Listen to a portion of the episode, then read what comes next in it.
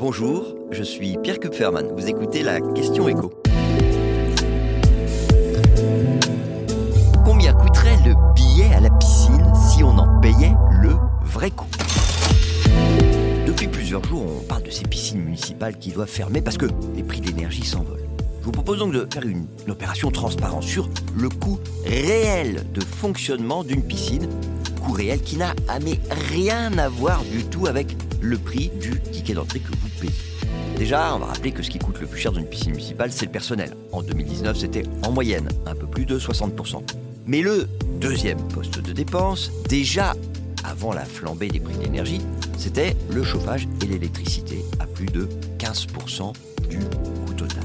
Là encore, il s'agit d'une moyenne. hein. Vous avez des piscines qui utilisent la géothermie, et là, elles sont bien en dessous de cette moyenne. Mais dans la majorité des cas, les piscines municipales, elles chauffent leur bassin avec du gaz, c'est-à-dire avec l'énergie dont le prix a le plus augmenté cette année. Et donc cette envolée des factures fait que la piscine est vraiment devenue un service public de luxe. J'exagère pas, vous allez voir. En France, avant la crise énergétique, l'usager d'une piscine municipale payait en moyenne 22% du coût réel de fonctionnement de cette piscine. Mais aujourd'hui, ça n'est plus ça.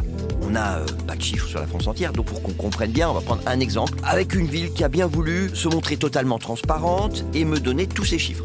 Cette ville, c'est Salon de Provence. À Salon de Provence, j'avais une piscine extérieure avec un bassin olympique de 50 mètres, chauffé parce qu'il y a des entraînements de sportifs et que dans ce cas-là, eh ben, la législation impose un minimum de 25 degrés dans le bassin. Et puis vous avez une piscine couverte. D'ailleurs, pour faire des économies, mais ça date pas d'aujourd'hui, pour faire des économies personnelles, quand la piscine extérieure ouvre, la piscine couverte ferme ses portes. Bon, ceux qui viennent nager dans ces deux piscines, ils payent quoi? En moyenne, 3 euros. C'est une moyenne, hein, ça inclut tous les scolaires qui viennent gratuitement. Et ces 3 euros, eh bien, ils sont, mais alors, très très très loin de couvrir les coûts de fonctionnement de ces deux piscines. En 2021, avant l'envolée des prix de l'énergie, coût de fonctionnement par usager, c'était 58,60 euros.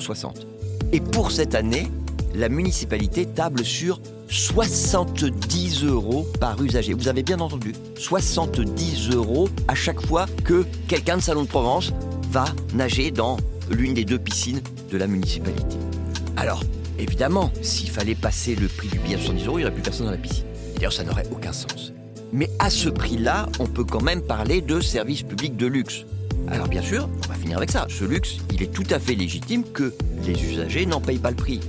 Mais il faut quand même en avoir conscience et peut-être ne pas râler quand, pour réduire la facture, on baisse la température de la douche ou des bassins de quelques degrés.